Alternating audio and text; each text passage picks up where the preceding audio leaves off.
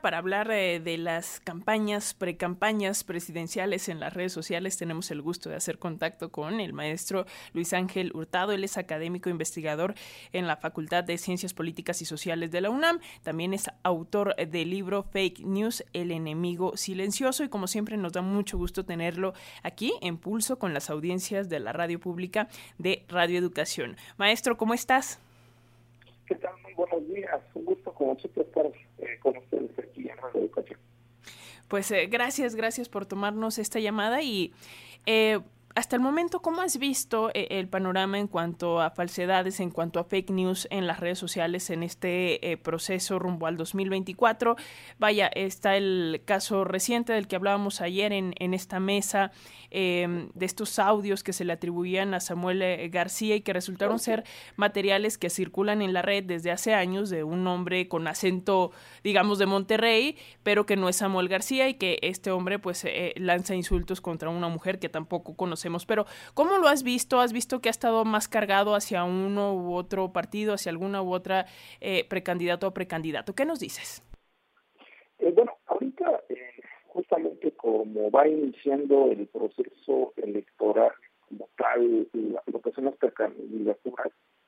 he notado justamente que la presencia o la carga de, de información falsa o las que son las fake news ha sido más, eh, digamos, elaborada o más construida hacia el caso de Claudia Sheinbaum. Eh, ¿Por qué? Bueno, esto es natural. Eh, se da eh, de esta forma porque pues ella es la candidata ahorita, digamos, a vencer, es la candidata que lidera todas las encuestas, es la candidata, digamos, eh, que viene del partido que gobierna. Eh, bueno, todos esos elementos eh, están, eh, o sea, son elementos que podemos decir que están jugando en su contra para la o, eh, de narrativas de corte falso. Eh, esto es normal, dejen, comentarles. Yo he estado analizando las últimas eh, tres elecciones que han ocurrido en México desde el 2015, 2018 y por supuesto 2021, eh, con, con respecto a la presencia de fake news y me he percatado que los candidatos que siempre van arriba en las encuestas o que son los candidatos que más visibilidad tienen, son aquellos que más, eh, digamos, este, campañas de desinformación o pequeños tienen. Eh, con ello, eh, justamente se comprueba pues lo que está ocurriendo en, la, en este momento, en este inicio de campaña de, de rumbo al 2024, con lo cual eh, la candidata que más presencia o más fake ha tenido, pues por supuesto, es la doctora Claudia Sheinbaum. No por ello, en ese sentido, ella ya puso cartas en el asunto y ya nombró precisamente, eh, ahora que hizo los nombramientos de las personas que integran eh, eh, su eh, equipo, digamos, de, campaña, pues eh, eh, nada más y nada menos que a Tatiana Cluter, para que se encargue, bueno, ella se va a encargar de todo el, ámbito de la vocería, pero una de las funciones que va a tener Tatiana Cluter es justamente informar a la ciudadanía sobre todas aquellas informaciones falsas o eh, fake news que están circulando en contra de la candidata a la. Considerando esto que nos comentas, maestro, ¿qué otras lecciones podemos tomar del anterior proceso eh, presidencial del 2018, considerando que justamente, bueno, tu más reciente libro, publicado apenas hace algunas semanas, aborda este tema de la desinformación en la pasada eh, elección presidencial, este libro Fake News, el enemigo silencioso? Mira, uno de los elementos eh, que yo considero que se debe de tomar muchísimo en cuenta es que los cuartos de guerra, los distintos cuartos de guerra o de campaña que integran el proceso electoral, pues deben de tomar ya muy en serio la incidencia que pueden tener o las causas que pueden tener, las consecuencias más bien, que pueden tener las fake news en un proceso electoral. En el caso de México sería importantísimo que, que, que tanto los partidos políticos, los candidatos, eh, los órganos electorales y por supuesto la ciudadanía, eh, hagamos una cruzada justamente para buscar eh, evitar que en determinado momento una campaña de fake news pueda manipular la opinión pública, porque aquí perdemos todos. O sea, pierde la ciudadanía, pierden los partidos políticos, pierden los candidatos, porque se elegiría pues una opción que no sería, pues digamos, la, la, mejor opción eh, o la opción real que los mexicanos en su momento estuvieran eligiendo. No me gustaría que viviéramos escenarios como los que sí se han vivido en distintas partes del mundo, donde han elegido pues un candidato a partir de las fechas, como el caso de Estados Unidos, como lo que ocurrió en Gran Bretaña justamente con el Brexit. Ahorita recientemente yo había platicado sobre las elecciones eh, eh, en Argentina, donde las fechas jugaron un papel importantísimo en ese sentido, porque manipularon a gran parte de la, de la sociedad a partir de eh, ciertos contenidos que pues en algunos sentidos evitaron que una parte de la sociedad saliera a votar. Pero no solamente es ese caso, ha ocurrido en el caso de Brasil, ha ocurrido en el caso de Colombia, ha ocurrido, bueno, en todas partes del mundo ya las fake están cobrando una eh, relevancia importantísima y ese es un, un, elemento importante y un foco que debemos de nosotros eh, como México tenemos que poner muchísima atención porque si no podríamos caer justamente en una mala elección y con ello pues este, nuestra democracia este, podría justamente eh, eh, sufrir un, revés terrible a partir del el uso de esta eh, herramienta que debo decirlo así ya se aplica en todo el mundo y en todas las elecciones que en este sentido pues como repito no gana nadie. O sea todos perdemos a partir de, una campaña de fake news eh, en tu experiencia y, con todo esto que nos comentas, eh, eh, Luis, ¿qué herramientas, plataformas, portales podemos utilizar para consultar, para verificar la información, tomando en cuenta que, la desinformación, este proceso de desinformación no es nuevo, que ha existido desde siempre, que en estos tiempos electorales pues se aviva aún más, pero resulta que ahora lo tenemos pues mucho más fácil su propagación, ¿no? Vaya al alcance de un TikTok. ¿Qué nos dirías en ese sentido? Mira, en este sentido, yo lo he venido diciendo desde hace mucho tiempo. la mejor vacuna que tenemos en la actualidad en nuestro país para evitar la propagación de las fake es no creer toda la información que circula en Internet, dudar de toda la información.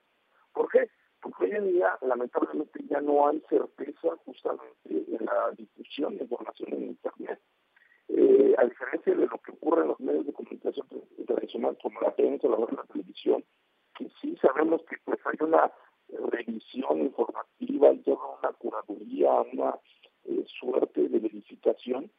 En el caso de Internet no, no, no tenemos esa certeza, porque hoy en día pues podemos decir, ah, pues este, me informo por los medios de comunicación en sus cuentas eh, que tienen en Internet. No, porque muchas veces han suplido, han practicado la identidad de medios de comunicación tradicionales y se han hecho pasar por ellos y ahí tenemos un grave problema de desinformación. Entonces, el consejo, el consejo que siempre doy es no creemos en toda la información que se pone en Internet. Segundo elemento es tratar de darnos un minuto, un minuto antes de compartir la información, eh, pensarla, reflexionarla, y en un momento si vemos que pues viene por diferentes fuentes informativas de Internet, pues hay que tratar de verificarla, hay que ver, oye, pues esto me suena que, no es real, este, voy a ver si es real, voy a esperar, no voy a preguntar, voy a ver en otros medios de comunicación si circula, y ya que veo que circula otros medios de comunicación, bueno, ok, ya parto de que es la verdad. Entonces, en ese sentido, también darnos un minuto, porque a veces nos dejamos llevar por la velocidad de la información y, por supuesto, por toda esta tendencia que se da en Internet con querernos subir a pues el tren del meme.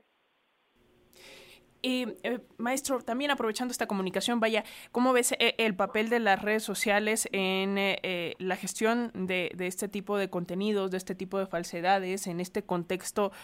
pues tal cual hostil? Por ahí veíamos que le suspendieron la cuenta a Vicente Fox después de, esas sí no fueron falsedades, pero después de, de, dar ahí por ahí algunos insultos a Mariana Rodríguez, la esposa del precandidato Samuel García, pero eh, en general, eh, el, el, asunto también de, de, las violencias y las falsedades, pues es algo que compete a estas plataformas. ¿O cómo lo ves?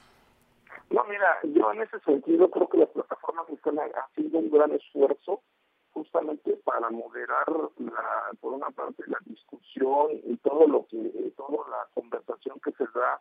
eh, en, el espacio público de cada plataforma y sobre todo en contextos electorales. Están haciendo un esfuerzo enorme y lo han venido haciendo ya desde hace varios años. Sin embargo debo decir que no es suficiente porque hoy en día eh, la industria de la desinformación pues eh, voy a poner un ejemplo, tumba, o sea, ponen una, eh, este, eh, eh, difunden un, un mensaje en una cuenta en X red social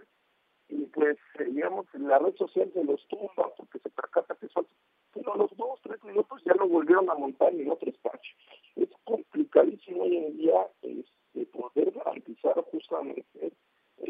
la, la no viralización de un mensaje. ¿Por qué? porque la industria de la desinformación, yo lo he venido diciendo desde varios años, pues se ha venido profesionalizando, ha venido contratando a personas especialistas, no solamente en el ámbito de la comunicación, sino especialistas en el ámbito de la ingeniería eh, computacional, en el ámbito de la programación, en el ámbito de la, de, la cibernética, y no se diga hoy en día en el ámbito de la inteligencia artificial. Ese es uno de los grandes problemas que estamos afrontando en la actualidad, el uso de inteligencia artificial,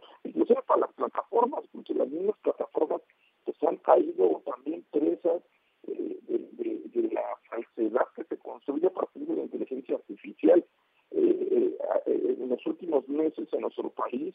han permitido la circulación de videos falsos, hechas a partir de inteligencia artificial, han permitido la, difusión de discursos falsos a partir del uso de inteligencia artificial o la manipulación que se hace a partir justamente de, la inteligencia artificial en imágenes, en audios. Bueno, en realidad las plataformas, debo decirlo así, no han estado preparadas y no están preparadas para la, la construcción de fake news eh, a partir de la inteligencia artificial, no solamente en México, en todo el mundo, que se están viendo rebatadas. Y ese es el gran problema que tenemos en la actualidad. La, industria de la desinformación le está apostando justamente a este contenido, porque las plataformas han podido detectar cuando un video, una imagen, un audio, o inclusive una declaración es proveniente del uso o a partir, hecha a partir de. Así las cosas, a cuidar lo que compartimos en redes sociales para cortar las cadenas de desinformación. Maestro Luis Ángel Hurtado, académico investigador en la Facultad de Ciencias Políticas y Sociales de la UNAM, consultor, autor del libro Fake News, el enemigo silencioso. Muchas gracias, como siempre, por estos minutos con las audiencias de Pulso de Radio Educación. No, al contrario, este, muchísimas gracias por el espacio y un gusto estar como siempre con ustedes y con la audiencia de Un fuerte abrazo.